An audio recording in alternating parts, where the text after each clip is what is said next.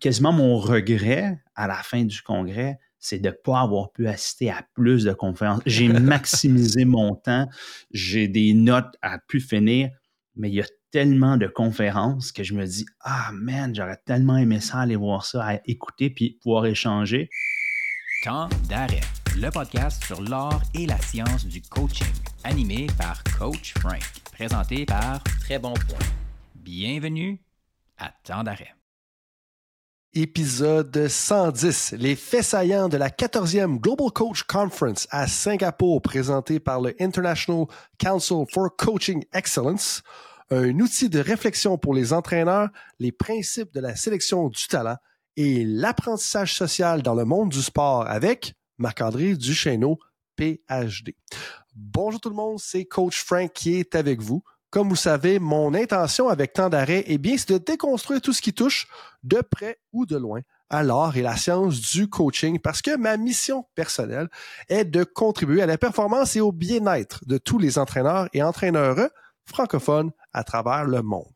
Je pense que j'accomplis ça à travers le podcast d'un côté, mais aussi au quotidien à travers mon travail de conseiller aux entraîneurs pour plusieurs coachs et organisations sportives, mon poste de professeur à temps partiel à l'Université d'Ottawa et ma contribution à des études dans le domaine du développement professionnel des entraîneurs. Si tu es un nouvel auditeur de Temps d'arrêt, eh bien, je t'invite à t'abonner évaluer et commenter le podcast sur ta plateforme préférée. Pour les auditeurs loyaux de Temps d'arrêt, eh bien, je vous dis un gros merci et je vous invite à être un ami en partageant à un ami, be a friend, tell a friend, comme ils disent en anglais. Ça prend 5 secondes et ça va contribuer à ton développement, mais aussi au développement positif du système sportif. Aujourd'hui, on a un invité qui est rendu un habitué de la balado-diffusion, mon associé et collègue Marc-André Duchesneau. Et là, tu te poses peut-être la question, pourquoi? Eh bien, on pensait que ce serait intéressant et utile de partager les faits saillants d'une des plus grosses conférences sur la recherche en coaching qui a eu lieu à Singapour en décembre 2023. La conversation va vraiment être utile pour toutes les personnes qui sont impliquées dans la formation ou le développement des entraîneurs et toutes les personnes qui ont un rôle de leadership dans le système sportif. Parce qu'au début, on discute de la réalité d'une conférence à Singapour et de l'importance de euh, s'expatrier, si on veut. Ensuite, on revient sur les trois présentations clés qui ont marqué le passage de Marc-André à Singapour.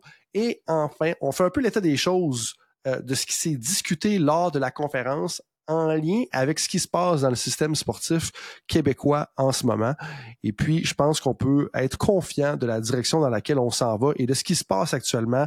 Euh, je pense qu'on n'est pas nécessairement en retard par rapport à ce qui se passe dans le reste du monde. Donc, sans plus tarder, tout le monde, je vous dis merci d'être avec moi dans l'aventure Temps d'arrêt et je vous souhaite un bon podcast.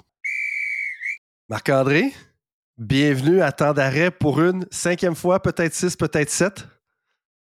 Cinquième, en tout cas, si c'est la cinquième, j'imagine avoir une 6, une 7. Euh, après, euh, si ma performance d'aujourd'hui euh, plaît à l'auditoire. Ah, je pense que ça devrait être correct. Ça devrait être correct, au moins acceptable, sinon ça va être très bon. je suis sûr que tu vas amener à des très bons points. en préparation pour nos conférences, on avait convenu ensemble de partager un peu les faits saillants parce qu'au début de l'automne, même durant l'été, je pense, on se disait Hey, moi je m'en vais à Londres, toi tu t'en vas à Singapour. Ben, hey, ce serait le fun qu'on partage un peu ça avec tout le monde. C'est ce que j'ai fait lors de l'épisode 108. C'est maintenant ton tour de faire ça euh, lors de l'épisode 110, qui est l'épisode d'aujourd'hui. Donc, est-ce que tu es prêt à nous partager un petit retour sur ton voyage, ta visite d'études à Singapour? Oui, puis euh, non seulement prêt, mais euh, très, euh, j'ai très hâte de le faire, même pendant la conférence, parce qu'on en avait parlé avant. Euh, j'ai comme tout créé mon, espèce d'espace d'apprentissage pour m'assurer de, ramener ça. Puis, oui, pour notre auditoire, mais comme cet intérêt-là, on, est chanceux, on est privilégié de pouvoir aller un peu partout. Euh, on est worldwide quand même, mais de dire, hey, on ramène ça un peu. J'avais comme l'esprit, tu sais, très, très longtemps, quand on voyageait moins, tu avais comme la personne qui revenait avec euh, Hey, j'ai visité d'autres, d'autres villages, voici ce que je ramène. je, je, je, nous sens un peu dans cette, euh, dans cette euh, perspective-là. Donc, maintenant, très, très hâte de, jaser avec toi aussi de, ben, qu'est-ce que j'ai appris finalement, qu'est-ce que je ramène, puis je pense qu'on va en parler de qu'est-ce qu'on fait bien ici, parce qu'il y, a de ça aussi qu'on va discuter aujourd'hui. C'est tellement à chaque fois qu'on a la chance d'aller à l'extérieur, c'est une opportunité de dire Hey, finalement, ce qu'on fait, on ne devrait pas être gêné de ce mm-hmm. qu'on fait. Puis oui, il y a des choses qu'on apprend, puis oui, c'est pas ce qu'on fait n'est pas parfait nécessairement, mais ça valide quand même certaines choses. Mais d'ailleurs, pour mettre les gens en contexte, puis comprendre c'est quoi collaborer avec Marc. Marc nous a envoyé une petite vidéo, puis des résumés. Puis j'en parlais avec un de mes collègues qui a eu accès à ce, cette vidéo-là, puis à quelques des résumés de la conférence. Puis il a dit, le collègue, et je cite mot pour mot en traduisant de l'anglais au français, il m'a mm. dit, euh, sais quoi, Frank? Je pense qu'après avoir vu la vidéo de Marc puis ses notes, je veux plus aller à des conférences. Je pense que je vais payer Marc pour aller à des conférences, puis je vais travailler avec ses notes. C'est bien plus rentable, c'est tellement bien organisé, c'est tellement accessible. Il dit, c'est bien plus efficace de l'envoyer à des conférences il dit, ah, que de moi y aller. Bref, euh, c'est un peu ça l'univers, euh, travailler avec Marc, puis bien organiser ces choses.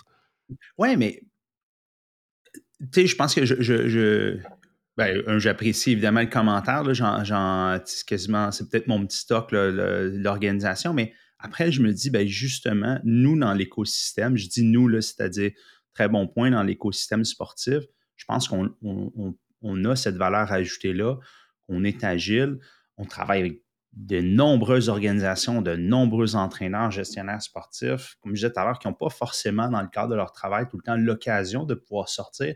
nous, on peut le faire, on est capable de le faire.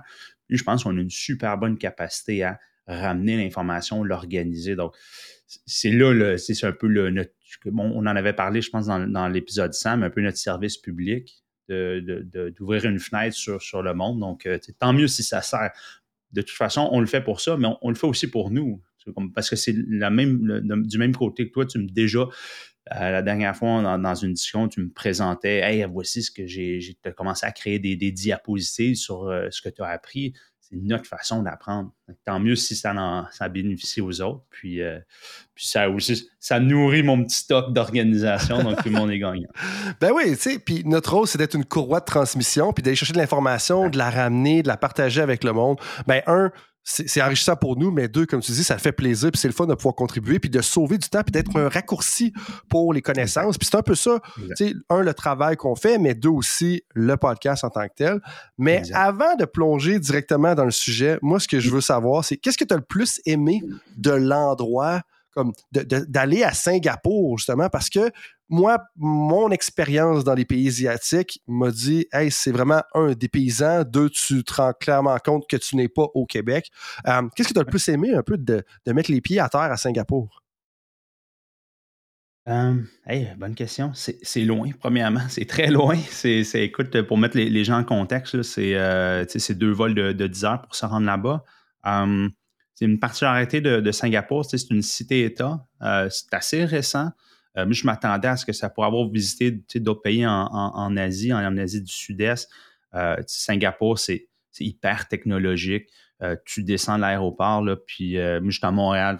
quand tu arrives à l'aéroport Montréal, c'est c'est un méchant calvaire pour te rendre n'importe où. Là-bas, tu t'arrives à l'aéroport, le, métro est à l'aéroport, tu peux te rendre n'importe où. Euh, c'est super propre. Il y a même, j'ai appris là-bas que oh, c'était illégal de mâcher de la gomme. Donc, tu ne peux pas acheter de la gomme euh, n'importe où. Euh, l'architecture, elle est assez incroyable. Ceci étant dit, je suis vraiment pas un gars de, grosse ville, même si j'habite dans une ville, je suis pas un gars de, de grosse ville quand je voyage. J'aime mieux partir dans le bois. Fait je trouvais ça à un moment donné quasiment oppressant. J'ai beaucoup marché dans la ville, c'est tellement gros, c'est tellement gigantesque, c'est tellement, euh, c'est fortuné. Mais les gros buildings qu'on voit, finalement, c'est des gros centres d'achat. C'est pas si différent que quand tu vas aux galeries d'Anjou à Montréal. Peut-être les, magasins sont un peu plus fancy, on s'entend. Euh, mais, mais, euh, mais non, et les gens, le classique, puis je pense que tu as, vécu ça aussi, les gens là-bas sont, sont, sont, géniaux. Surtout les, les gens, les, Singapouriens que j'ai rencontrés à travers euh, la conférence, ils nous ont amenés dans des endroits où est-ce que je ne serais pas forcément, forcément allé. Euh, fait que ça, ça m'a fait découvrir un peu le, côté à l'extérieur des sentiers battus mmh du, touriste moyen. Puis dernière particularité, c'est que Singapour, c'est un genre, c'est un heureux mix de, personnes d'origine chinoise, d'origine euh, euh, malais, puis, euh, puis je pense que c'est, aussi un peu Indonésie. ça fait un genre, un drôle de melting pot de plein de cultures qui se ramènent ensemble. Je pense que c'est une culture qui est en train de, de prendre forme parce que ça n'a pas c'est ça, je pense pas que ça a 60, 70 ans là, dans le mm-hmm. format de cet État. C'est ça, c'est un beau clash. comme tu dis, on était loin du Québec, mais à la fin de la journée, quand on s'assoit avec eux, avec une, bière ou quelques bières, dans notre anglais cassé, tout le monde est bien heureux. Puis pourquoi cette conférence-là? Comme, tu sais, un, justement, de prendre la peine de dire, hey, je vais faire deux vols de 10 heures, 20 heures total d'avion, comme pour aller à une conférence. Là, on parle ici de la Global Coach Conference du International Council for Coaching Excellence. Comme, pourquoi cette conférence-là particulièrement? Je pense que dans notre milieu, euh, c'est une. Je pense que moi, c'était la première fois que j'allais là. Euh, le ICC, comme tu viens de le nommer, je pense que c'est une organisation forte dans notre milieu du, coaching.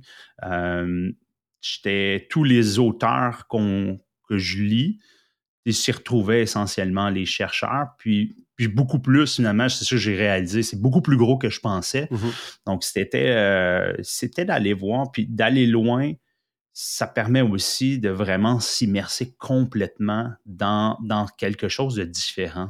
Nous, on est habitué d'être dans notre milieu, même au Canada, même en Amérique du Nord, on connaît des gens. Là, j'ai jasé, je sors de là, évidemment, avec des contacts.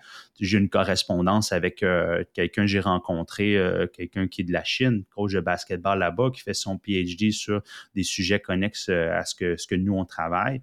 Et c'est le fun. Là. Mm-hmm. Jamais dans 100 ans, j'aurais rencontré cette personne-là. Tu sais, je ne m'étais pas forcément déplacé à l'autre bout du monde. Ça, c'est une des nombreuses personnes avec qui maintenant j'ai une, correspondance. Il y a une grosse valeur à juste se déplacer en personne pour établir ce premier contact-là, parce que par la suite, oui, les, la relation à distance va pouvoir continuer, mais je pense pas que ça aurait été la même chose si le premier contact avait été fait justement à distance par courriel ou autrement, parce que là, tu as le dynamisme de la personne, tu as, le vibe un petit peu de comment ça se passe. Puis pour mettre euh, les gens en contexte, j'ai eu l'occasion de participer à déjà trois éditions de la Global Coach Conference du International Council for Coaching Excellence.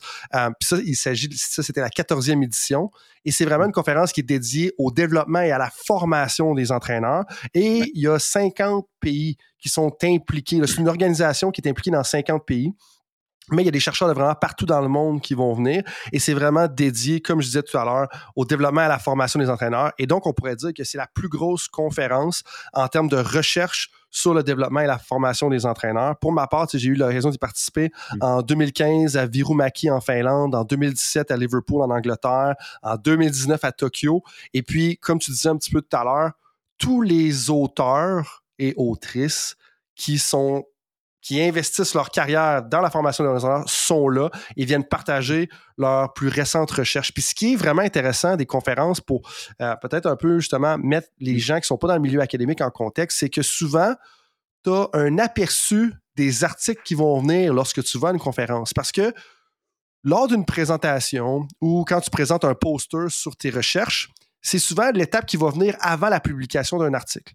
Donc, si tu veux être au courant de ce qui se passe un peu dans ton domaine, tu veux préférablement aller à la conférence parce que les gens vont partager un peu plus leurs résultats euh, parce que c'est un peu moins, euh, je ne veux pas dire rigoureux, mais disons que pour que ton article soit accepté dans un journal scientifique, le processus est plus rigoureux, il est plus élaboré, il est plus exhaustif que lors d'une conférence. Donc souvent, on a des aperçus euh, de ce qui se trame puis de ce qui s'en vient dans la recherche. Puis c'est là que je pense qu'il y a une belle valeur d'en pouvoir en discuter publiquement, là, toi puis moi, aujourd'hui.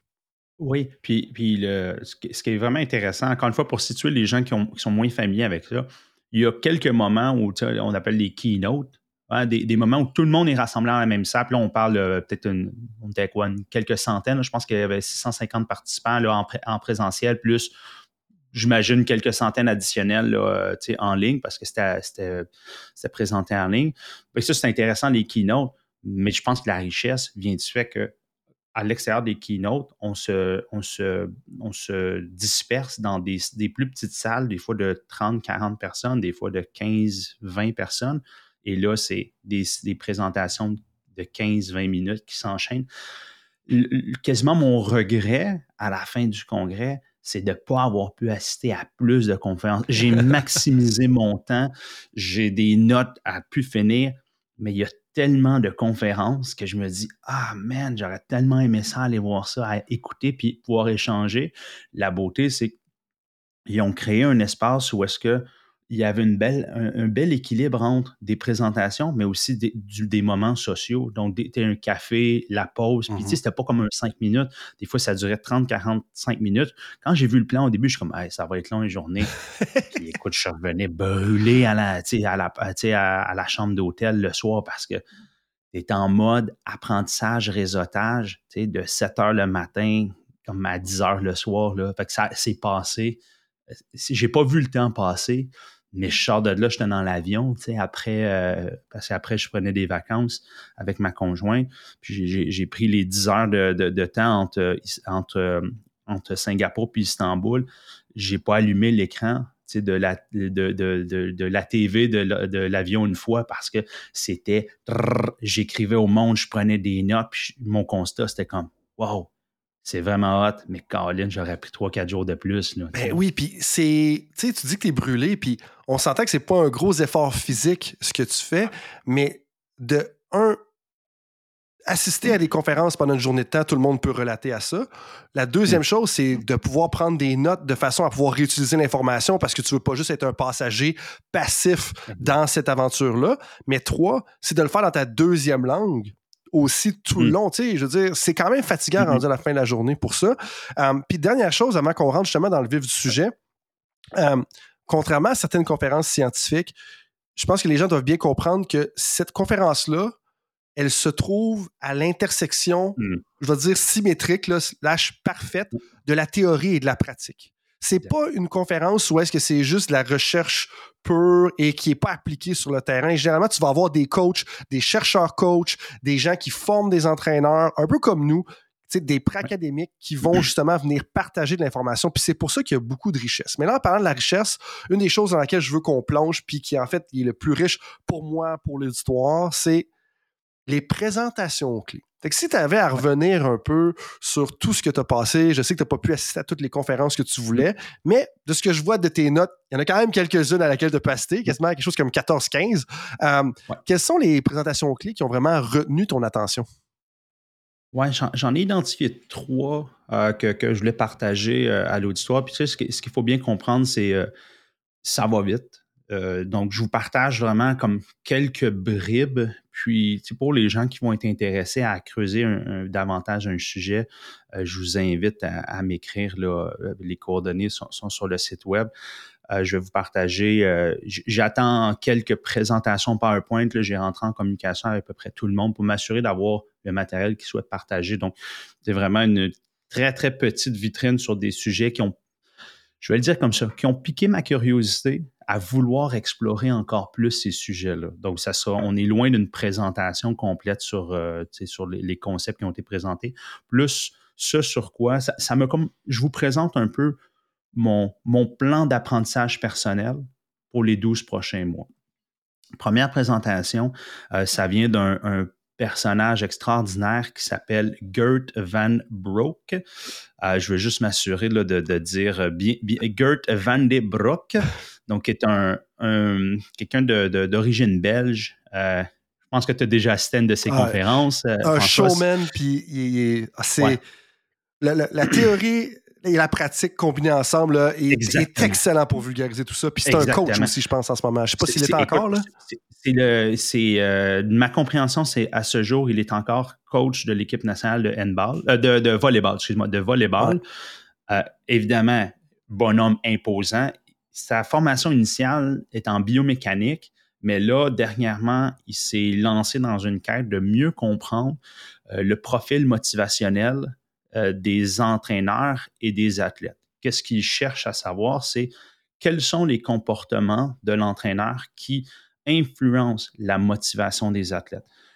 On est en terrain assez connu. Ce que lui a amené comme plus-value, premièrement, sa présentation, il va vraiment, là, il, challenge nos, positions.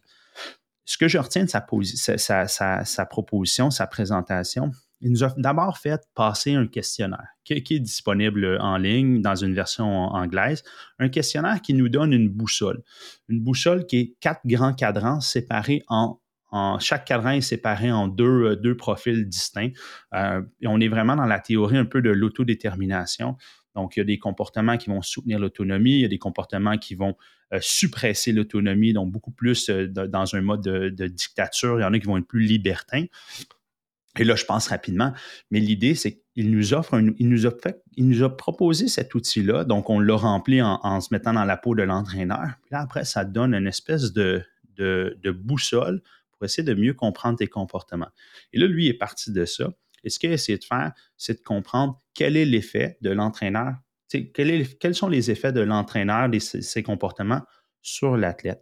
Puis un des éléments qui a été vraiment intéressant, puis ça, je disais, c'est connu de tous que les bons entraîneurs vont être ceux qui soutiennent l'autonomie. Et les mauvais entraîneurs, ceux qui vont avoir, peut-être sur la performance, à très court terme, ça peut se traduire par quelque chose d'intéressant, mais ça, crée des dommages euh, qui sont immenses. C'est quand on est dans un mode très dictatorial ou est-ce qu'on est en on est de la, violence, puis des sujets qu'on a abordés dans d'autres balados, mais la violence, le contrôle et tous ces comportements plutôt toxiques-là, ça se retrouve aussi dans la boussole ce que j'ai trouvé le plus intéressant, c'est quand, à la fin de cette présentation-là, il nous a parlé que, en ce moment, le grand défi auquel on fait face, c'est de dire oui, on est, je pense qu'on comprend bien comment avoir des comportements qui soutiennent l'autonomie et la prise de décision des athlètes, mais ces recherches démontrent aussi à quel point c'est important d'être exigeant envers les athlètes. et entendez-moi bien, c'est très dépendant du contexte. Donc, si tu coaches dans la Premier League, puis il donnait ces exemples-là, tu coaches dans la Premier League versus dans ton équipe euh, Bantam euh, A, c'est sûr que le profil motivationnel va être différent.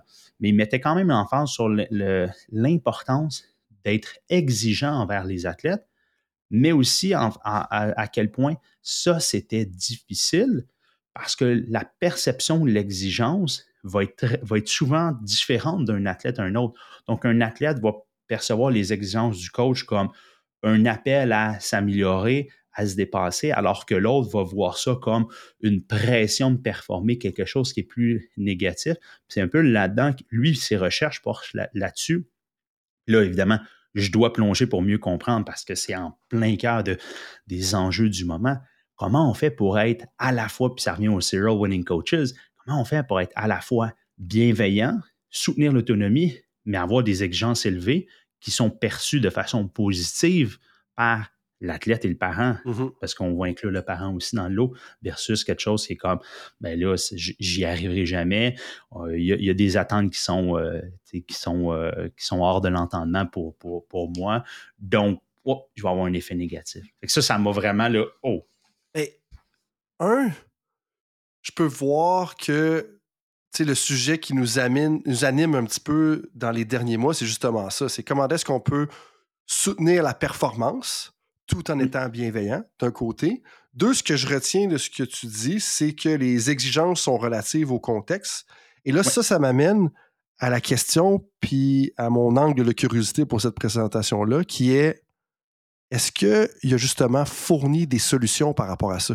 Est-ce qu'il a donné des pistes de solutions à la façon dont on peut atteindre ça et fournir des exigences euh, ou imposer des exigences quand même assez élevées pour améliorer la performance, améliorer tout ça, tout en maintenant l'autonomie des athlètes. Ouais.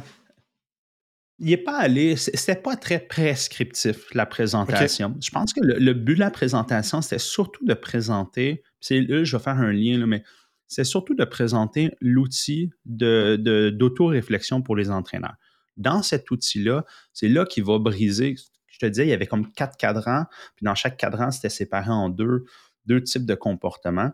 Puis je pense que c'est de bien comprendre, puis c'est là ma, quête, c'est de bien comprendre ce cadran-là, cet outil-là, pour après pouvoir l'utiliser avec les entraîneurs.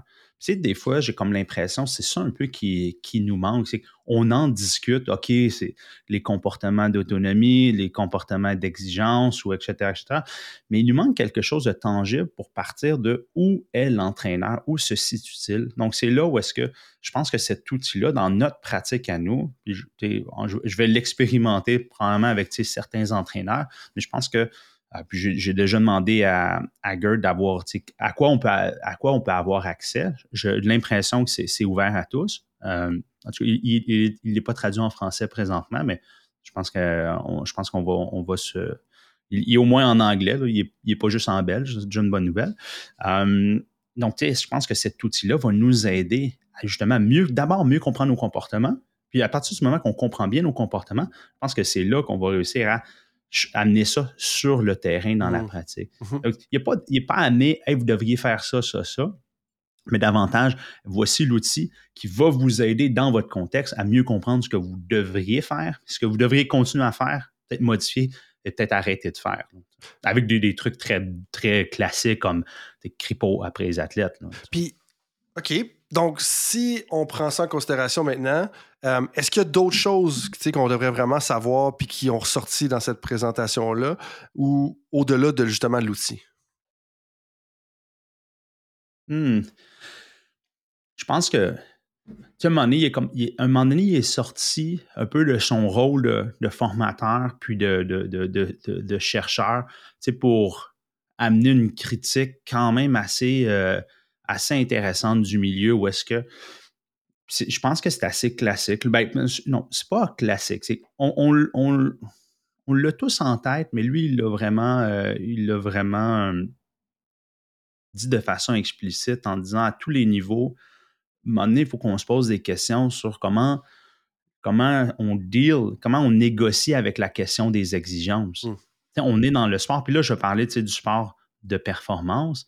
Euh, on, oui, on peaufine le bien-être des athlètes, on s'attend, on est bienveillant à leur égard, mais si tu veux performer, les exigences doivent être là. Mm-hmm. Des fois, lui, sa critique, c'était, il avait l'impression de ce qu'il observait sur le terrain, c'est que des fois, on essaie de diminuer les exigences de peur, de, je veux dire, de faire mal à l'athlète, de peur que l'athlète soit dans une situation d'échec, alors qu'ultimement, l'apprentissage est une succession d'échecs parce que l'échec dit défi à relever, puis tu apprends de ça.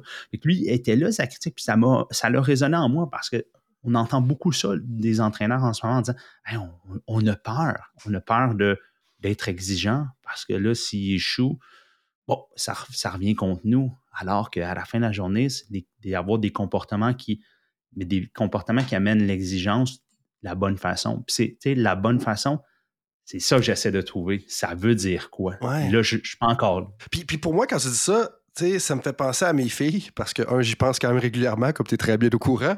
Mais, tu sais, si, comme parent, tu n'as aucune exigence pour tes enfants, ben, c'est pas mieux non plus. Parce que c'est comme, ah, ben, tu sais, il faut quand même que tu aies des exigences, il faut quand même que tu aies des demandes. Puis comme la matrice de la résilience de Mustafa Sarkar nous mentionne, comme il en parle dans le livre de Serial Winning Coaches, comme il en parle aussi dans la théorie du tough love, je pense que c'est un peu plus en éducation, même si je la connais pas très bien. Ben, le problème inhérent, c'est quand on a pas, c'est pas cohérent le niveau d'exigence avec le niveau de soutien. Fait que si je reviens à mon côté parental, si je suis exigeant envers mes filles, puis je veux qu'il y ait des A+, je veux qu'il y ait 90%, mais c'est comme débrouille-toi, fais tes devoirs de ton côté, là, c'est un problème. Mais là, si on transpose ça au niveau un peu plus, peut-être au plus haut niveau, ben, si on veut que les athlètes soient dans les meilleurs au monde, mais que tu es comme, ben, hey, moi, je te pose des problèmes, trouve les solutions, en bowling, ça fonctionne pas. Fait que ça, mm-hmm. c'est là, ça, c'est un, je pense, un, des principes de base à toujours, à toujours se rappeler. Puis moi, ce que tu dis, ça me fait penser à ça un petit peu. Où est-ce que il faut vraiment toujours que le soutien match avec les exigences? Puis il faut qu'on ait des exigences, parce que si on n'a pas d'exigences, c'est comme si on disait aux gens, ben reste comme tu es, c'est correct. Fait est-ce qu'il va y avoir de l'amélioration, qu'il va y avoir de l'apprentissage? Oui, on, veut que Marc-André, je veux que tu restes comme tu es, je veux que mes filles restent comme elles sont et tout ça, leur personnalité. Mais si on veut que les gens progressent, il faut quand même avoir mettre un certain niveau d'attente. C'est comme en enseignement universitaire, tu mets une grille de correction, tu dis Hey, soumets-moi n'importe quoi, tu vas avoir un A. Je veux dire, est-ce que ça va amener les gens à se dépasser, à se réaliser, à s'améliorer, à apprendre? Pas nécessairement. Exactement. Exactement. On est, on est vraiment dans, cette. Euh, on baigne dans cette perspective-là avec, avec Gert. Puis, donc, moi, comme je disais tout à l'heure, ben là, c'est de m'approprier l'outil, de bien comprendre, de, de, lire un peu plus par rapport à ça. je suis en terrain connu parce qu'on est dans la question de la motivation, mais là, ça nous amène un outil d'auto-réflexion pour les, les, entraîneurs de notre communauté qui risque d'amener des bonnes discussions. Puis ça, je termine avec ça. Bonne discussion, je pense que c'est si on touche à la question des comportements d'entraîneur, ça va passer par des bonnes discussions. Tu sais, le classique, OK, si je ne peux pas crier, je fais quoi? Mmh. Ben là, déjà, de savoir que, OK, le fait que tu ne peux pas crier pour motiver ton athlète, déjà, on reconnaît qu'il y a peut-être une erreur là parce que c'est ça compresse, ça, ça l'amène pas grand-chose au moulin c'est bon, c'est confortable pour l'ego. On a l'impression que ça sert à quelque chose. Peut-être que ça va amener un gain à très, très court terme, mais à, très, à, plus long terme, on sait très bien que c'est contre-productif. Good. À partir du moment qu'on le sait qu'on ne devrait pas crier après l'athlète, c'est quoi les autres options? Je pense que c'est ça que cet outil-là va nous amener des discussions par rapport au comportement des entraîneurs. Et là, ensemble, pour reprendre un mot qu'on aime bien, ben là, c'est de co-créer mm-hmm. les nouvelles pratiques avec eux en disant, good, on doit faire les choses différemment. Mais là, on va avoir des cibles parce qu'on veut taper sur l'autonomie, on veut taper sur les exigences, on veut taper sur la prise de parole, la, prise de, décision de la part de l'athlète dans son propre processus, d'ouvrir le dialogue. C'est vraiment, vraiment dans cette optique-là qui, qui a amené sa présentation. Superbe. Maintenant, quelle est la deuxième présentation clé qui a retenu ton attention ou en rétrospective, va vraiment marquer là, ton parcours et euh, ta, participation à la conférence? Oui. Euh, un peu en lien avec la série euh, qu'on a eue dans le balado sur le, talent, j'ai assisté à une présentation dont le, modérateur était Joe Baker, que les auditeurs connaissent très, très bien pour ses excellentes propositions de recherche sur le, talent. Joe est rendu maintenant à l'Université de, Toronto. Moi, ça m'a permis de, lui. J'avais déjà échangé avec lui quelques courriels, mais ça m'a permis des fois juste de serrer la pince puis de dire que j'appréciais beaucoup son travail. Euh, juste ça, c'est le fun. Euh, dans la présentation, c'était comme un gros symposium sur le talent. Puis il y a deux, deux présentations là, qui, ont, qui ont capté mon attention. La première, c'était de Cathy Johnston, qui euh, je pense qu'elle est rendue euh, au postdoc avec Joe à l'Université de Toronto, qui a beaucoup écrit sur le, sujet du talent. Ce qu'elle a proposé, et là j'attends son article qui est, qui est en prépublication, puis j'attends sa présentation aussi pour avoir l'information juste. Mais ce qu'elle a présenté, c'est quels sont les dix grands principes ou les dix grands éléments qu'on devrait garder en tête lorsqu'on tente d'identifier et sélectionner les jeunes sur la base du talent ce que je trouve intéressant, c'est de l'amener sous ce format-là. Dix choses qu'on doit garder en tête. Parce qu'on sait qu'en ce moment, le, talent, c'est un sujet qui est un sujet assez récent. On en a parlé abondamment. Ça fait une vingtaine d'années, qu'on, vingtaine, trentaine d'années qu'on s'intéresse vraiment à ça. Puis plus on progresse, plus on se rend compte qu'on n'en sait pas tant que ça finalement. la proposition qu'elle a faite, c'est je vais rassembler ça dans dix 10 grands je ne veux pas dire des principes directeurs parce qu'ils ne sont pas formulés comme des grands principes directeurs, comme nous on l'entend, mais plus 10 éléments dont on doit être, je vais le mettre comme ça, on doit être conscient de ces 10 éléments-là lorsqu'on veut designer un programme de talent, d'identification, sélection, développement du talent, ou bien on doit être conscient lorsqu'on va faire une, sélection. Parmi les, les principes, j'en ai noté quelques-uns, mais je te donne un exemple de principe, c'est dire, hey, ou de, choses à garder en tête. Lorsqu'on tente de, lorsqu'on identifie ou on sélectionne du talent, plus de perspectives, c'est mieux que moins. Donc, d'avoir peut-être plus qu'une paire de yeux alentour de la table ou peut-être quelque chose de subjectif, quelque chose d'objectif, une, une, grille d'observation, mais aussi d'y aller avec l'instinct. Dans, quel but? Est-ce que c'est dans le but de bien choisir, dans le but de s'assurer de faire ça éthiquement? Comme dans quelle perspective? Je suis juste curieux de savoir. Oui, je, pense que c'est. Je pense que ça. Je pense que dans le but, dans ce cas-là, ça serait peut-être dans le but. On prend l'exemple de on doit faire une sélection pour exemple l'équipe du Québec ou l'équipe canadienne. On veut multiplier les perspectives. être euh, s'assurer que ça repose pas. Puis c'était en lien avec un, autre élément qu'elle a amené en disant il faut être conscient que la sélection, c'est toujours influencé par les croyances et les biais. On le sait que ce l'est. Maintenant, d'en être conscient, ben, une solution potentielle, c'est de dire, ben, justement, on va ajouter le nombre de perspectives pour essayer de diminuer ce, nombre de billets-là. Puis l'ensemble de ces propositions vont un peu en ce sens. Et là, moi, ça m'a fait penser. On, on, dit toujours, notre position, c'est de faire un peu le lien entre la, théorie et la pratique. je me vois très bien, puis c'est ce que je lui ai dit à, à, Katie à la fin de la présentation. Pour ça, je voulais avoir, euh, j'ai hâte d'avoir en main son article, parce que je me vois bien designer une situation d'apprentissage où est-ce qu'on les identifie, on, on met en place ces dix éléments-là, et avec l'entraîneur, le directeur technique, le directeur de performance, on dit, OK, dans ton milieu, ça, qu'est-ce qu'on peut faire? On, multiplie les perspectives. On doit multiplier les sources d'informations qu'on va chercher. Je suis en, au foot, je suis au soccer. Ça veut dire quoi? C'est quoi les éléments que je vais aller mesurer? Puis, qu'est-ce que je vais essayer d'observer de façon subjective? Ah, le grit, l'effort au travail, l'éthique, la capacité de performer sur demande. Mais de faire ce listing-là, mais avec la liste des 10 grands, euh, je, vais dire, les appeler les principes pour l'addition, c'est les 10 principes. là, je verrais bien une matrice qui nous, amène à dire, lorsqu'on arrive dans une démarche de, d'identification ou de sélection du talent, ben, on devrait se reposer là-dessus en disant ça, ça va nous aider à y voir plus clair. ce qui est intéressant de ce que tu proposes aussi en même temps, c'est que c'est pas une liste de principes ou une matrice je dire, de critères mmh. qui, qui réfère aux résultats. C'est-à-dire qu'on va évaluer ton processus de sélection du talent en fonction du nombre de choix de première ronde qui ont réussi à faire l'équipe dans les dix dernières années. C'est plutôt sur le processus. Et là, si on ramène aux différents concepts psychologiques ou aux différentes théories psychologiques, je pense qu'on est gagnant dans ce sens-là ou est-ce qu'on met l'accent sur assurons-nous d'avoir un processus adéquat pour la sélection du talent à partir de ces dix principes-là. Puis on s'entend que ça devrait nous mettre dans une bonne position pour faire des bons choix ou du moins des choix qui ont été faits avec le moins de biais possible sans trop euh, filtrer ou sans filtrer nécessairement des athlètes qui auraient peut-être pas dû être filtrés justement. Exact. Puis, je, te donne un, des exemples. Tu sais, à un moment donné, elle dit euh, chaque décision qu'on prend a un risque inhérent. Est-ce qu'on est conscient de ce risque-là? Tu le mmh. risque de sélectionner et désélectionner. Peut-être, que ce, principe-là se traduit pas si bien dans une action concrète. Par contre, quand on est à l'entour de la table, puis on prend une décision, ben, des fois, juste d'en être conscient, ça nous amène peut-être à pondérer, OK, cette décision-là, puis juste en être conscient. Je, je pense que c'est un outil, encore une fois, un peu comme euh, la présentation de Gert, j'ai comme l'impression que ça nous donne une, boussole. Juste une boussole pour mieux orienter nos décisions.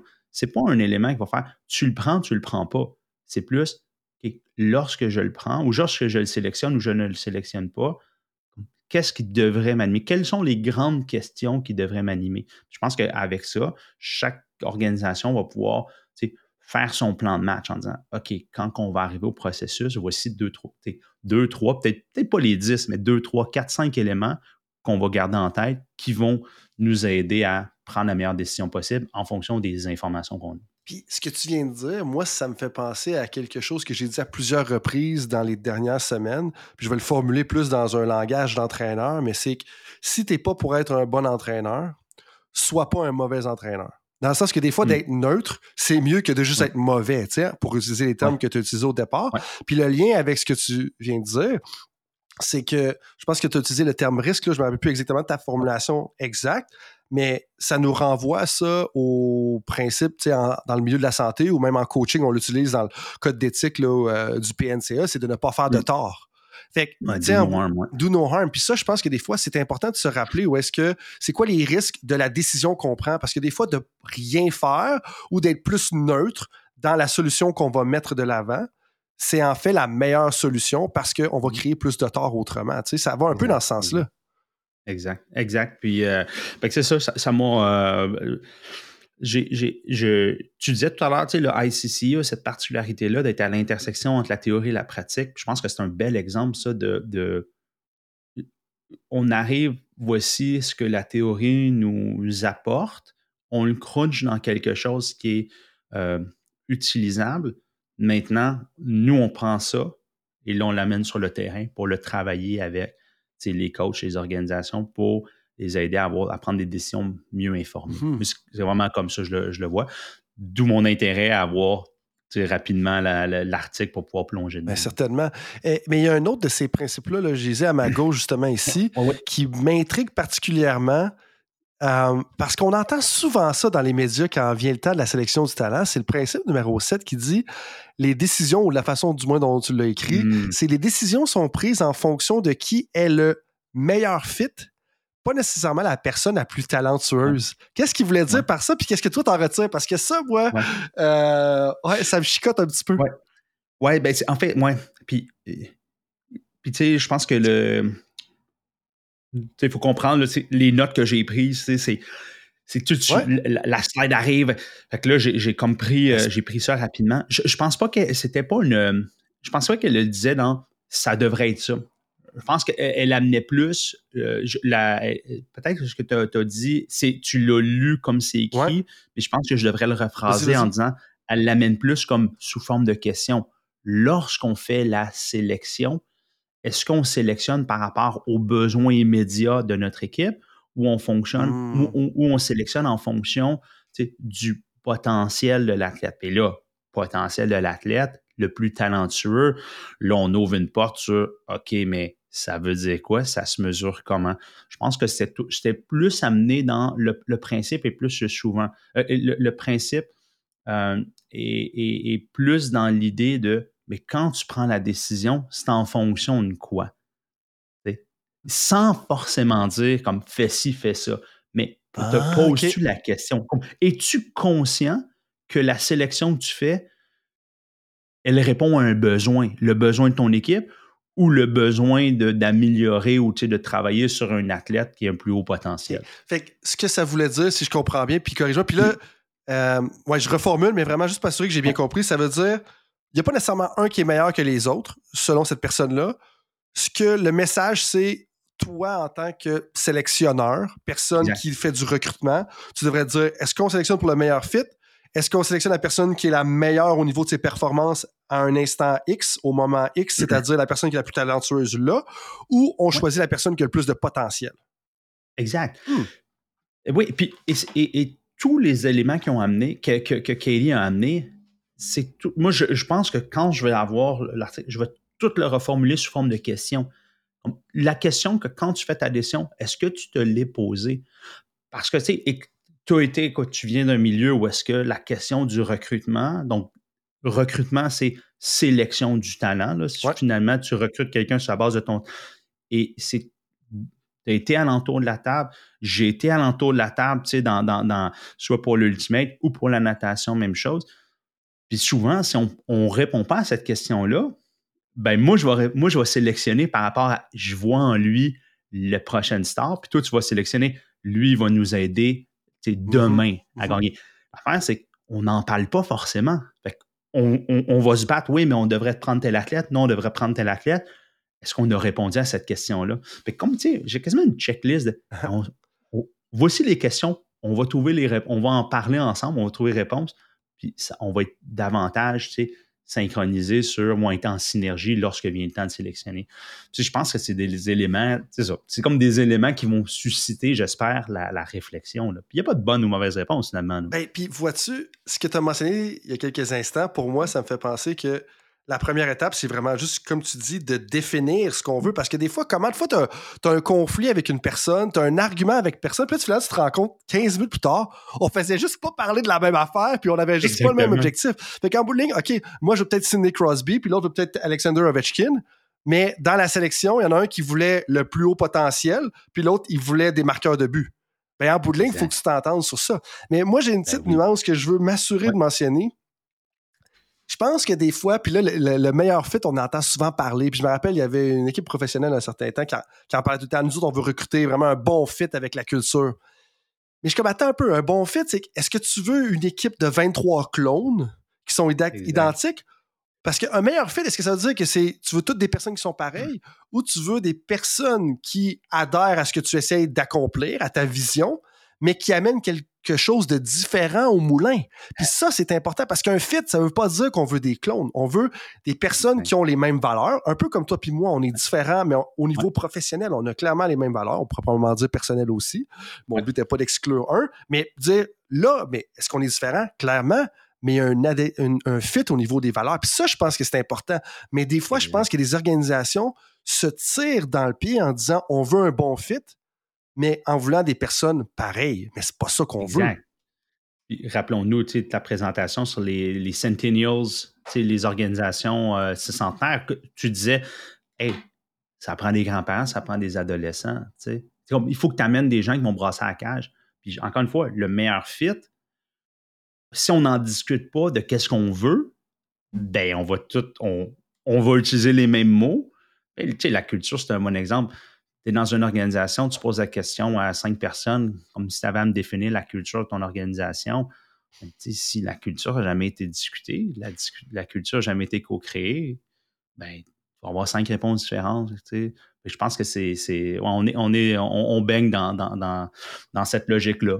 Pour, pour pour les, principes directeurs sur la, sélection. Je pense que l'appel à l'action que Katie faisait, c'est ben, pense qu'il faut en parler un peu plus.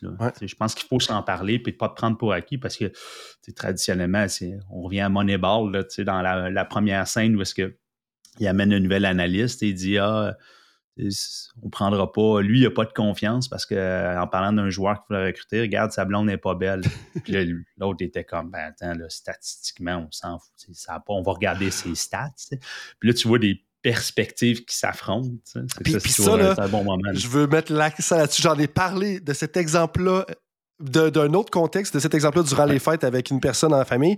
Et ça, là, ça arrive pas juste dans les films. Pour les gens qui connaissent pas trop le milieu du recrutement, là, ça l'arrive, ça l'arrivait encore, j'ai une source sûre, en 2018 dans la NFL. Comme, c'est sidérant pour plein de mauvaises raisons. puis... oui, oui, puis écoute, elle, le disait, le rationnel des décisions est ancré dans les croyances du sélecteur. Et puis, je donnais le quoi Bishop, c'était juste comme, hey, euh, c'est c'est quoi le, mettons, hockey, c'est qui, qui le GOAT, le greatest of all time? Ah, écoute, c'est McDavid, non, c'est Ovechkin, non, c'est Crosby. Hey, mais Crosby a gagné euh, quatre coupes, Ovechkin en a juste gagné une. Ouais, mais Ovechkin a plus de buts. Connor McDavid va battre Gretzky. Là, tu dis, hey, c'est un langage de. En fait, c'est des bonnes discussions, mais ce qui est difficile, c'est qu'on ne parle pas le même langage. Mm-hmm. Tant ou son temps qu'on ne s'entend pas sur c'est quoi nos critères. C'est là, puis c'est ça qu'elle disait aussi, je termine là-dessus un des éléments, un de mes, mes, points clés de cette conférence-là, c'était faut juste diversifier, puis je reviens à mon principe numéro un, juste diversifier les perspectives. Donc, avoir une perspective très statistique, une perspective très subjective aussi.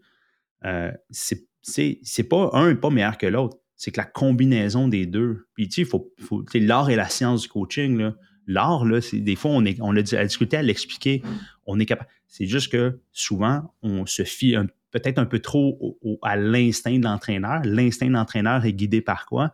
Est guidé par ses croyances. Mm-hmm. Si moi, je valorise l'effort, c'est sûr, je vais regarder quelqu'un qui, qui a de l'air de travailler fort. Après, ça veut dire quoi?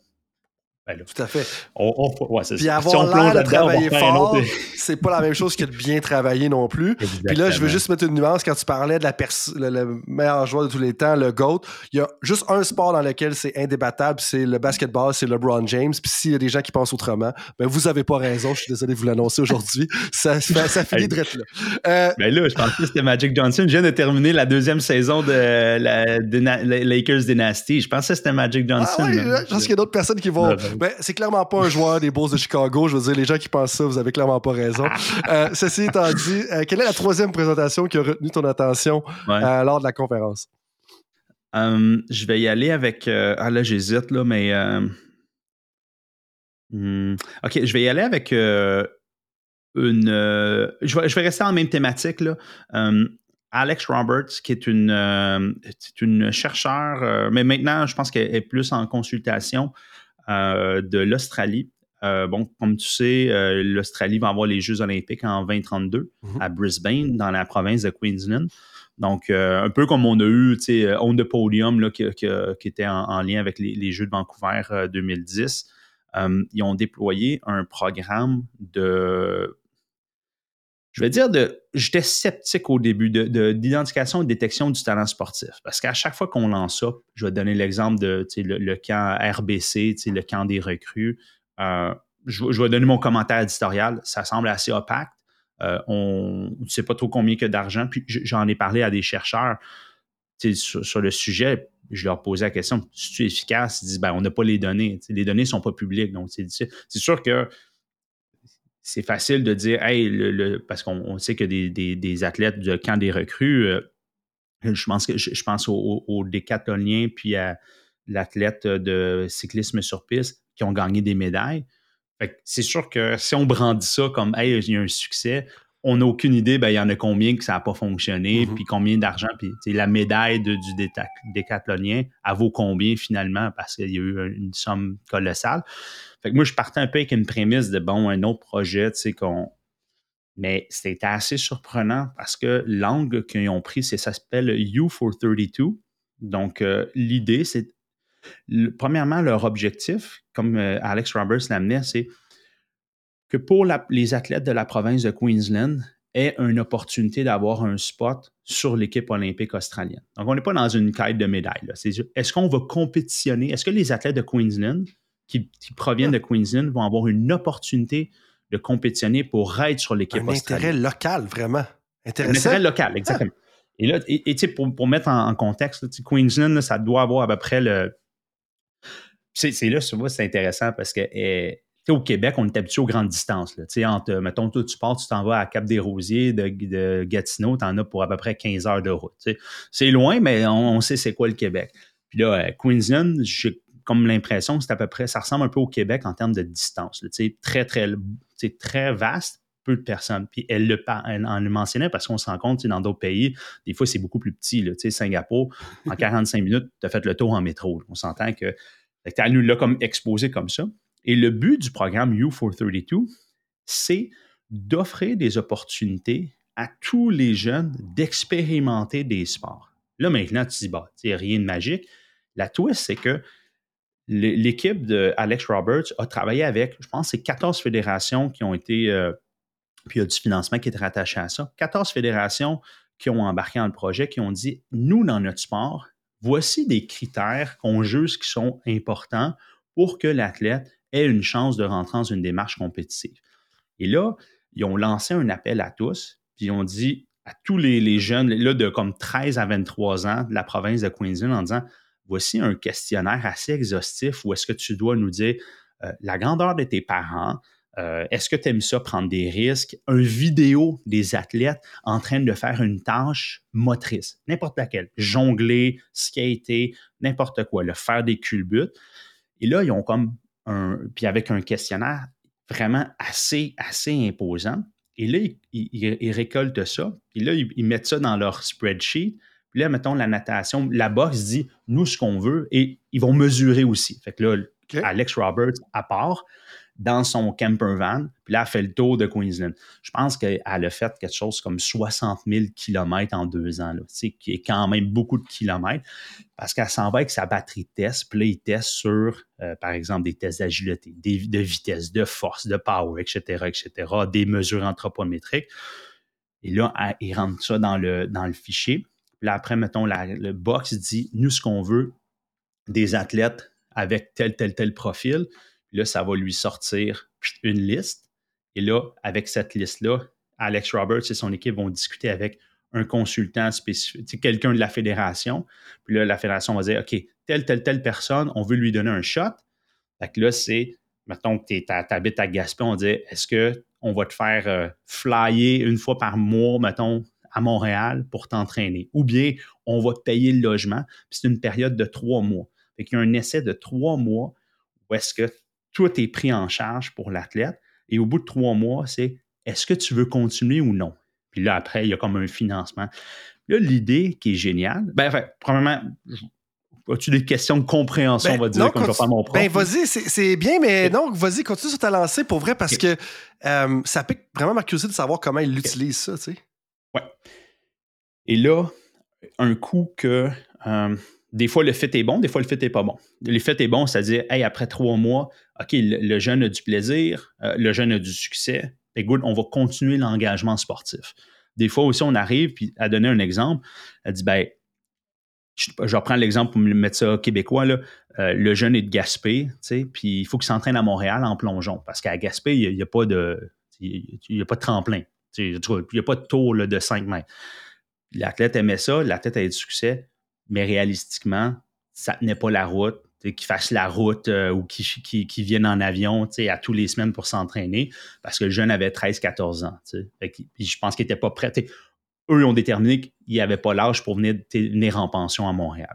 même si le fait était bon, ils ont pris une décision peut-être plus psychosociale de dire pas maintenant, on n'est pas prêt. Euh, dans certains cas, c'est Hey, je, vais continuer à faire le sport. Puis ce qui est le plus intéressant à travers ça, c'est à quel point ils n'ont pas tenté de chercher la pépite d'or pour investir. C'est davantage mm-hmm. ouvrir des opportunités pour des jeunes qui sont pas forcés, qui n'ont pas forcément, euh, qui ont peut-être un intérêt, qui ont, je pense, un intérêt, qui ont peut-être certaines habiletés euh, préalables, mais qui n'auraient jamais eu la, possibilité de faire du skate, euh, du skate, du sport. Puis je dis skate parce que je donne l'exemple de skateboard. C'est que, tu sais, mettons que tu n'as pas skateboard dans ton, euh, dans ton, dans ton patelin euh, local. Tu sais, es à, je sais pas, moi, Saint-Georges-de-Beauce, puis il n'y a pas de skatepark. Mais avec tout ce qu'on donne, tu sais, il y en a probablement. Même à Saint-Georges, il y en a, là. Le gars de Montréal. Bon, bon, bon. Vas-y, vas-y. fait que là, fait que là, c'est comme tu n'as pas l'opportunité de le faire dans, dans, ta ville, dans ton village, mais tu as plein d'habiletés qui font en sorte que on pense que tu serais peut-être bon, ben on va te l'offrir l'opportunité. Puis si tu n'aimes pas ça, puis le fit n'est pas bon, puis tu n'es pas coachable, puis etc., etc., hey, ça aurait été une belle expérience de trois mois, mais c'est pas grave. Là. Mais pour certains, ça l'a fait. Et il a montré, évidemment, dans les présentations même, on montre toujours des beaux exemples, mais elle a été honnête aussi. Ben, j'ai demandé, ouais, mais c'est c'est quoi le, le, turnout rage? Comme, qu'est-ce qu'il dit? Ben, on est en train de le calculer, mais c'est pas des belles histoires tout le temps. Là, oui, ils ont une fille qui est devenue championne euh, en boxe, puis l'autre en skateboard, mais tu dit, il y en a plein aussi qui ça n'a pas forcément fonctionné. Ouais, puis moi, je pense que c'est intéressant comment est-ce qu'ils ont utilisé le levier des Jeux olympiques pour favoriser le développement sportif et l'engagement de la communauté provincial, étatique au lieu du pays au complet. Tu sais, c'est une des premières fois que j'entends parler de ça. Puis quand tu parlais tout à l'heure de dire, hey, OK, on envoie une vidéo, puis là, à quel point ils sont habiles, on va les tester, mais aussi, tu as mentionné, est-ce qu'ils aiment ça, les athlètes? Puis ça, hmm. pour moi, ça me fait penser à ce que Jean Côté mentionnait, dire, hey, c'est beau, tu sais, un des enjeux dans le sport actuellement, c'est qu'on va avoir un enfant de 4 ans, un athlète de 8 ans, un athlète de 12 ans en gymnastique. Hey, t'es bon, tu devrais continuer alors que c'est pas ça qu'on devrait faire. On dit, hey, OK, t'aimes-tu ça? Oui, en plus, t'es bon, tu devrais continuer. donc, the praise for love, ça devient super important. Puis, tu sais, tu as fait un petit commentaire par rapport à les petites villes, à des villages, puis l'accessibilité à un skatepark. Mais en fait, ce que je trouve particulièrement intéressant de ce que tu mentionnes, c'est qu'un des plus gros défis de ce que je connais des sports d'aventure, parce que je connais pas grand-chose juste pour en ce moment, la seule fois que je fais, c'est comme je suis troisième auteur pour un aspect très précis dans un chapitre sur les sports d'aventure. Mais la chose que je sais par rapport aux sports d'aventure, puis des activités comme la chasse, par exemple, euh, parce que oui, euh, un étudiant, mon ancien superviseur de doctorat, qui a fait un PhD sur comment est-ce qu'on devient chasseur. Euh, puis une des choses en commun entre les sports d'aventure, skate, le skate, le surf, le BMX, la chasse, c'est que tu peux pas vraiment progresser dans ce sport-là ou dans ces activités-là tant que tu n'as pas un mentor ou une mentor qui te hmm. prend par la main pour te montrer les premiers rudiments. Fait que ça veut dire que, par exemple, si tu veux commencer à faire du skate, comme là, tu as YouTube qui change quand même un petit peu la donne versus peut-être ce qu'il y avait il y a 5 ans, il y a 10 ans. Mais encore aujourd'hui, euh, si tu veux commencer à chasser, si tu veux commencer à faire du skate, si tu veux commencer à faire du surf, généralement, tu es mieux d'y aller avec quelqu'un qui va finalement t'initier. Puis là, il va te montrer un peu comment faire. Puis après ça, tu peux partir puis commencer à le faire toi-même. Et mmh, ça, ce que j'entends dans ce que tu parles du programme, c'est probablement un des points forts. C'est que, OK, montre-nous un petit peu que tu as le goût d'essayer. Ça te tente de faire ça. Parfait, on va te prendre par la main. On va t'accompagner un petit peu pendant trois mois. Puis si tu aimes ça, ben OK. Si t'es bon, OK. Puis sinon, ben retourne chez vous, puis c'est pas grave, tu sais. Puis deux euh, commentaires par rapport à ça. C'est comme... Euh, ils deviennent des créateurs d'opportunités pour la masse. C'est là, mmh. mettons, euh, la, différence avec, euh, je veux dire, avec le camp des recrues RBC. Puis je ne veux pas casser du sucre sur le, dos du camp des recrues, mais c'est parce que c'est ce qu'on connaît au Canada. Euh, ma compréhension, c'est il y a trois villes, déplacez-vous, venez. Puis on va te prendre, c'est dans on va te prendre parce que tu as un shot à gagner une médaille. Je, le mets là peut-être un peu caricaturé, mais ça, semble être un peu ça. Alors que U432, c'est on va se déplacer, on va aller te voir chez toi, puis on va te Mmh. donner, et avec, et là, il faut que je retrouve son, son fichier Excel. là. Je- je- évidemment, comme je disais tout à l'heure, je lui ai écrit, j'attends ses, ses nouvelles, mais euh, j'étais sidéré par le nombre de variables qu'il collectait. J'en reviens à tout à l'heure, plusieurs perspectives. là. Quand elle a dit, hey, il nous envoie une vidéo de, pour, d'une habileté motrice pour voir comment il bouge. Et l'autre élément que je voulais ajouter, c'est que c'est fait en collaboration avec les fédérations sportives. Ce n'est pas toutes les fédérations sportives qui participent par manque d'intérêt, par manque de ressources. Aussi, euh, il donnait l'exemple de la natation. La natation n'a pas besoin de ça en Australie. Ils n'ont pas besoin d'un programme comme ça. Ils ont déjà un système qui fonctionne bien. Et les fédérations deviennent imputables parce que lorsque le U432 s'arrête lorsque le match est là. Donc là, ça devient la- le travail de la fédération de dire, mais nous, on va l'encadrer correctement, ce jeune-là. Donc, même dans le choix de l'entraîneur, dans le choix du club, dans le choix de l'environnement dans lequel on va placer Mhm. cet athlète-là, on va dire à haut potentiel, dans un environnement qui doit respecter, tu sais, sa- son, son, euh, comment euh, François Gagné disait, euh, euh, rate of progress, sa Son pace. capacité à progresser. Ouais, le, le- ouais, c'est ça. Le pacing, tu sais, la, la capacité à progresser. Des fois, ça peut être plus long, des fois, ça peut, être, ça peut aller plus rapidement. Donc, tu sais, c'est, je, je trouvais que, j'en parle à notre auditoire parce que je trouve que c'est un bel exemple qui est, on, on s'inscrit dans la science pour développer un programme étatique. Après, ça fait deux ans que ça fonctionne. On ne sait pas encore, ça va être, il est trop tôt pour dire est-ce que c'est efficace, est-ce que l'argent est bien investi? Après, c'est toujours difficile de, de dire ça de toute façon, mais les prémices et les prémices sont intéressantes et le déploiement, comment qu'elle nous en a parlé, c'est drôlement pertinent. Ben oui, ben oui. Puis tu sais, je regarde le, bas de mon écran, on est en 2024, c'est quand même en 2032. Fait qu'ils sont quand même pas mal d'avance. Fait que ça vaut la peine de faire un- une intervention avec des jeunes, tu sais, justement, parce que dans huit ans, les, choses ont le temps de se placer. Euh, mais là, ça fait déjà un bon bout qu'on se parle. On pourrait continuer pendant plusieurs heures. Euh, J'ai peut-être deux questions finales pour toi, Marc-André. La première, c'est, tu sais, on, parlait justement en début de conversation que, tu sais, on va à des conférences, des fois, OK, ça nous aide à changer un peu nos perspectives. Mais d'un autre côté, des fois, ça nous aide à valider ce qu'on fait déjà. Mais est-ce que c'est arrivé de ton côté, justement, lors de cette conférence-là, ou est-ce que, un, soit tu t'es fait défier, ou deux, ça a validé des choses que tu faisais déjà, qu'on faisait déjà, comme, parle-moi un peu de tes constats, qu'est-ce que, est-ce que ça t'a plus confirmé ou ça t'a plus challengé un peu tout ce que tu as entendu, ce que tu as vu, ce que, ce que tu as discuté avec les gens? Très, euh, je, je vais le dire, là, c'est sans, sans fausse modestie. euh, le, la question de l'apprentissage social était vraiment au cœur de plusieurs présentations. On sait que dans le sport, les travaux de- des Wenger Trainers qu'on a déjà discuté ensemble euh, dans le passé, là, essentiellement, c'est une perspective différente sur l'apprentissage. Je, le mets très, très simple.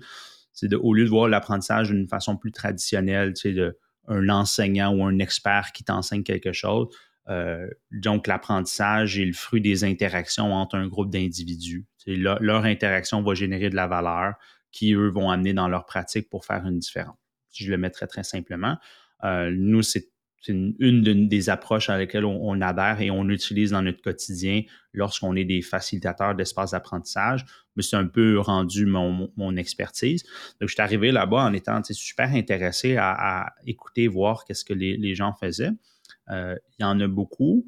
Il y a un danger, puis ça a été souligné par l'un des théoriciens, Étienne Wenger Trainer. Il disait ben, c'est super excitant de voir que beaucoup, on discute beaucoup d'apprentissage social, mais il faut faire attention parce que lui, il avait l'impression que plusieurs voyaient ça comme euh, le Saint Graal, la, la saveur du moment, euh, ou est-ce que c'est c'est comme si maintenant on peinture tout ce qu'on fait, tout ce qu'on a toujours fait, on continue à le faire, mais on y met une nouvelle peinture qui est l'apprentissage social. Euh, puis on se convainc que hey, c'est ça. Fait que maintenant, on, appelle n'importe qui- on se rend compte, on fait un comité avec un ordre du jour euh, avec huit points, puis on appelle ça une communauté pratique. Il disait faut juste faire attention, tu sais, revenir, quelles sont les prémices. Fait que ça, ça m'a comme alerté en disant Oh, attention, euh, je pense qu'il faut être conscient de ça. Mais l'autre élément, puis ça, c'est plus venu valider ma posture.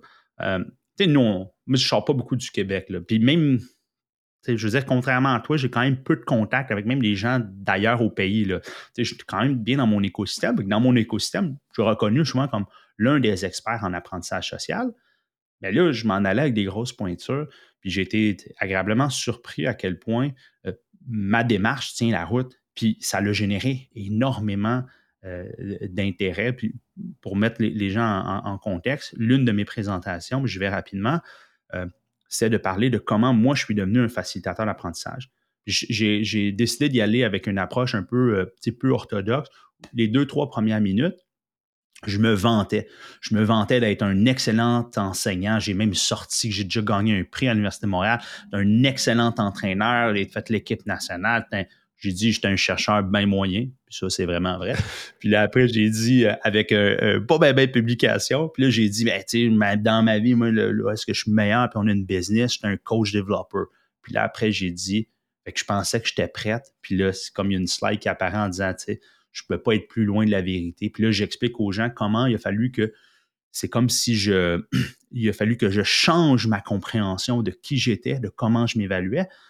Et cette perspective-là a eu beaucoup, ça l'a amené beaucoup d'écho parce que beaucoup de gens qui sont venus me voir après en me disant, hey, c'est intéressant parce que justement, on veut utiliser l'apprentissage social, mais on a la difficulté à, à mettre des mots puis des comportements sur qu'est-ce qu'on doit faire comme lorsqu'on est dans un rôle de mmh. facilitateur d'apprentissage social, j'ai réalisé qu'on était une gang à se poser ces questions-là, incluant les Wenger Trainers, qui sont, venus, qui sont venus discuter avec nous après en disant Hey, euh, c'était cool la présentation, fait que moi, il faut qu'on travaille là-dessus. Parce que le danger, c'est qu'en ce moment, on veut aller vers l'apprentissage dans le sport, on veut aller vers l'apprentissage social.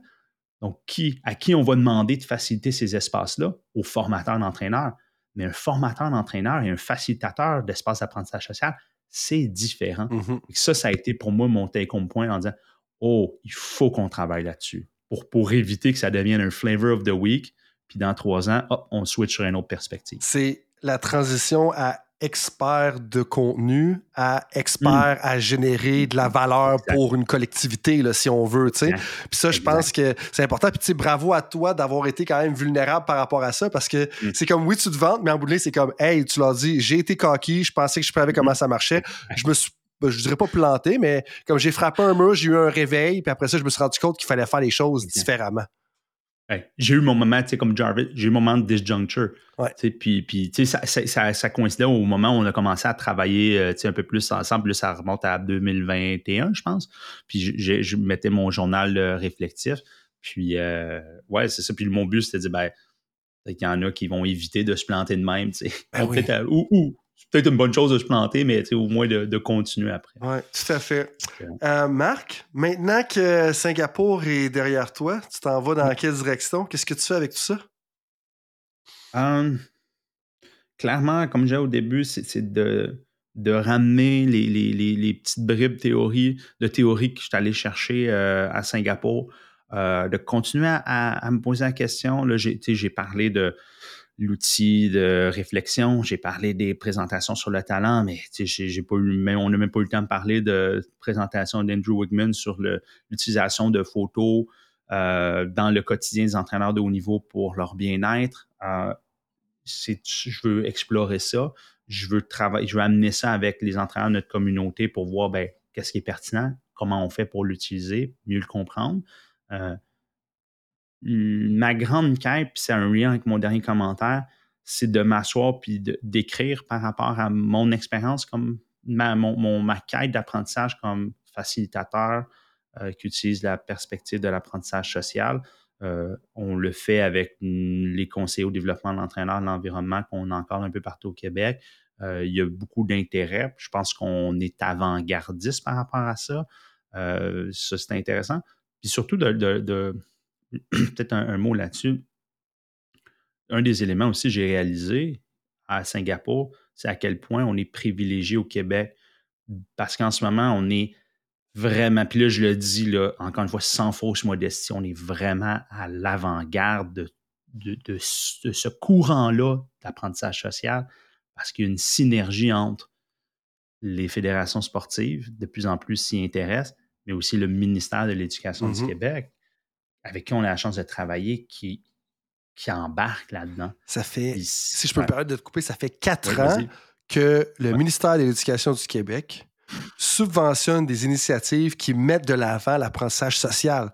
Il y a des pays dans le monde qui commencent à travailler là-dessus et j'ai inclus le Canada qui a commencé réellement à s'investir là-dedans à l'automne 2023. Donc, tu sais, c'est fou. Puis je pense que c'est un peu l'écho que tu avais justement quand tu étais là-bas. Absolument. Absolument. Je, parlais avec euh, un, collègue, euh, un, collègue euh, respectif à toi et moi de, Nouvelle-Zélande qui disait comme Wow, il, dit c'est ça, ça nous prend, nous, ça nous prend une espèce de mobilisation du politique pour pouvoir aller de l'avant. Mm-hmm. Autrement, c'est juste des petits, des petits moments, des petits points dans le temps où est-ce qu'on on, fait une belle chose. On fait une belle chose alors qu'au Québec, en ce moment, c'est pas juste des petites initiatives on va parler de plus en plus d'un système québécois du développement des entraîneurs. Et ça, c'est mhm. rendu possible, entre autres, par le leadership politique, mais aussi le fait que je pense que je pense qu'au Québec, puis hein, je ne veux pas être chauvin, mais je pense qu'on a peut-être la graine d'innovateur par moment. des gens qui font comme OK, on va l'essayer. On, on, va plonger là. On ne sait pas trop. Puis on marche à tâtons, là, euh, avec bien du monde, mais les gens sont comme ouverts à expérimenter. Le désir de collaborer, de créer en collaboration, de co-créer. Dans le co, il y a le collaborer, puis tout ça, puis on le sent que ce soit avec le ministère, avec l'INS, avec les crèmes, avec toutes les différentes fédérations, avec justement toutes les personnes qui sont impliquées autour de la table, puis ça, c'est superbe. Euh, fait que, ouais, fait que c'est ça. Fait que bref, euh, continuer à réfléchir, à retourner dans mes notes là, finalement pour, pour, pour m'assurer de bien comprendre ce que, ce que j'ai appris là-bas, parce que c'est une chose, de, d'ouvrir la discussion, puis euh, ouais, continuer à pousser cette réflexion-là. c'est une belle quête infinie, comme un, grand vulgarisateur scientifique a dit. Tout à fait. Donc, euh, Marc, merci beaucoup de ton résumé de Singapour. Euh, là, les deux, on a mis un gilet trois quarts zip en, hmm semi-laine. C'était pas prévu. J'ose penser même qu'il est gris les deux. Euh, c'est une des seules fois qu'il n'y en a pas un de deux en polo, je pense. hey, j'avais un polo. J'avais un polo, mais là, il faisait un peu froid. Mais j'ai mis vert, vert Eagles. Ah, j'ai pensé Eagles, à ils ont besoin de beaucoup d'encouragement ces temps-ci. on va changer de sujet. On va revenir au basketball. Euh, ceci étant dit, je te laisse le mot de la fin. Hey, ben continuer, continuer à apprendre euh, la gang. Euh, c'est c'était une belle quête. Puis euh, écrivez-moi si, si vous voulez en, savoir plus. J'ai l'impression qu'on a dans le temps, dans le très petit temps qui nous est imparti, on a juste scratché la surface de ce qu'on pouvait discuter. Donc, toujours ouvert là, à, poursuivre. Il y a un double, double objectif pour la personne qui va être au bout du fil d'apprendre, puis moi d'en parler, ça me permet de mieux comprendre mm-hmm. ce que, ce que, ce que, ce que j'ai appris. Donc, euh, c'est un, double whammy, comme tu dis souvent. Oui, tout à fait. Donc, toutes les informations vont être dans la description de l'épisode, de 1. De 2, je te remercie de nous partager ça. Euh, je vais dire à cœur ouvert, mais c'est peut-être pas la bonne expression. Et trois, moi, ce que tu as partagé dans la dernière heure, ça me rappelle la valeur de l'observation quand on regarde les comportements mm. d'un innovateur ou d'une innovatrice. Puis quand on parle d'observation, c'est pas d'observer quelqu'un qui fait son travail, c'est de s'assurer d'observer ce qui se fait ailleurs dans le monde, de ce qui se dit ailleurs dans le monde, d'observer autour de nous, de sortir du Québec, de sortir de la francophonie pour voir ce qui se passe ailleurs. Ça vaut beaucoup pour deux raisons, comme tu disais tout à l'heure. Un, soit valider ce que tu fais, ou deux, tu vas créer la dissonance qui va t'amener à changer un peu la façon dont tu fais les choses. Fait là-dessus, tout le monde, merci beaucoup d'avoir été là pour un autre épisode de Temps d'arrêt et je vous dis à la prochaine. Salut tout le monde, c'est Coach Frank avec un petit rappel pour vous avant que vous partiez pour vos autres projets de la journée, que ce soit une pratique ou un entraînement. Est-ce que vous voudriez recevoir une petite réflexion de ma part par courriel? Est-ce que vous aimeriez ça vous faire challenger dans votre travail? Si oui, bien, la réflexion du coach est pour vous. C'est quoi ça? Eh bien, c'est un petit courriel textuel qui partage les idées, concepts et débats qui animent mon esprit dans les dernières semaines. C'est très court, 250 à 500 mots. Et donc, si vous voulez recevoir ce genre de courriel qui va susciter de la réflexion, eh bien, visitez le drcoachfrank.com dans la section Contact et inscrivez-vous. Sinon, eh bien, je vous dis à la prochaine et merci d'être avec moi dans l'aventure Temps d'arrêt.